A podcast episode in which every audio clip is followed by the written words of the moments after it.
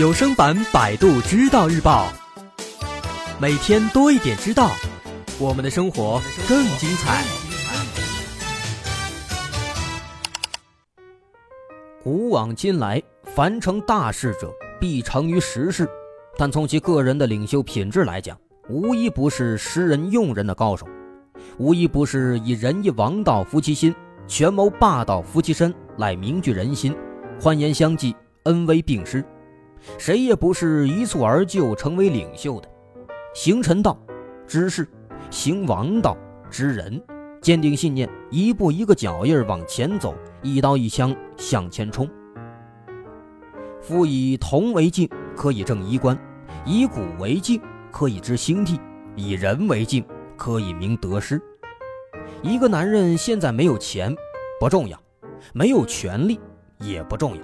没有人脉关系，那更不重要。所谓的钱、权力、人脉关系，这些都会随着时间的推移而逐渐改变。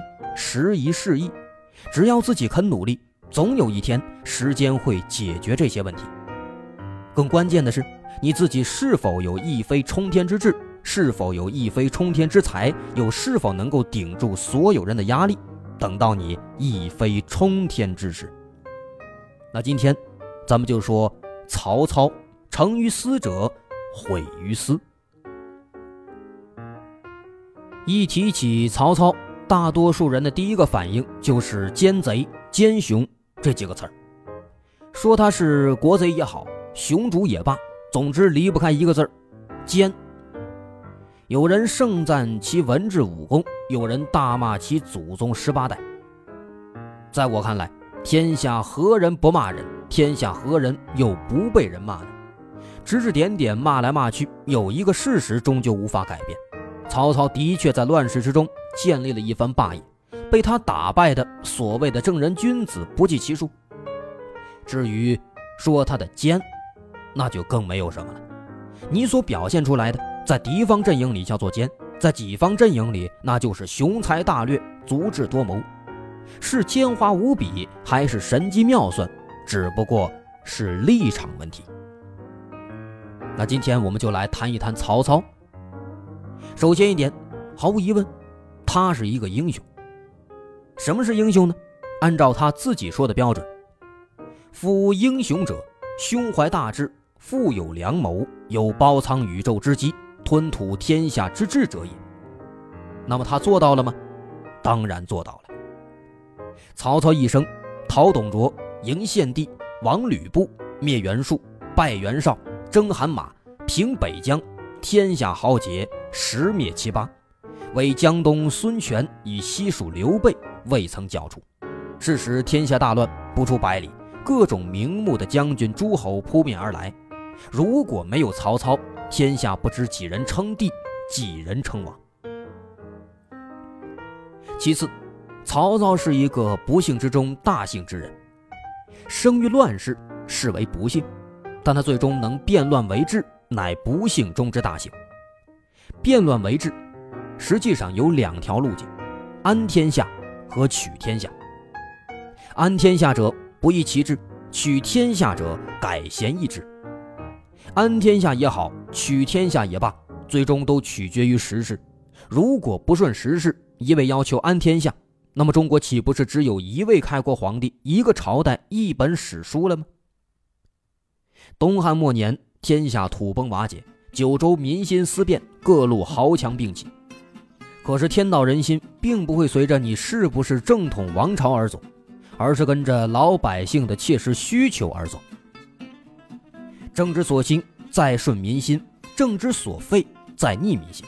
民务忧劳，我亦乐之；民务贫贱。我富贵之，民无危坠；我存安之，民无灭绝；我生育之。讲白了，谁能给老百姓一碗饭吃，谁能让他们活得更好、更有尊严，他就跟着谁走。因为这不单单是一碗饭，这碗饭里还有一份希望、一份憧憬、一份太平。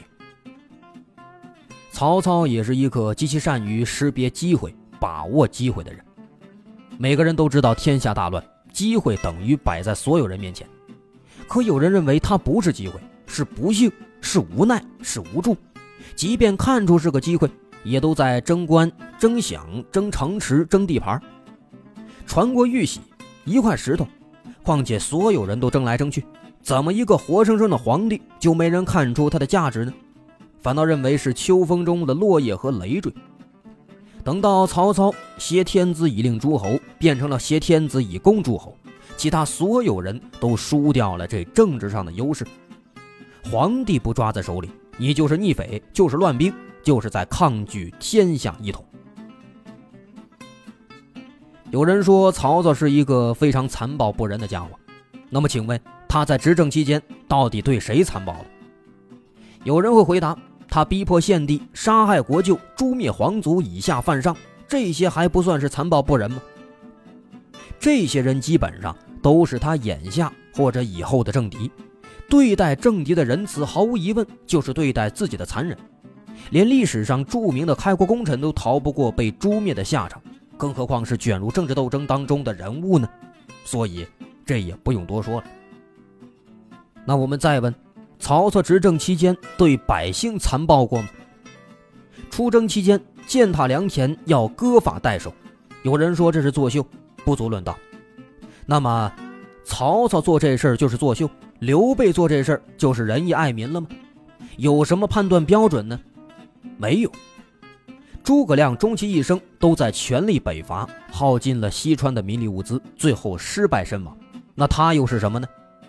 所以这个问题啊，我们不能从一方面来评判。其实说到底，曹操其实本来就是一个极其复杂、极富争议的人物。仁者见山，智者见水，千秋功过任人评说。在最后，咱们仅赋词一首，结束我们今天的评论。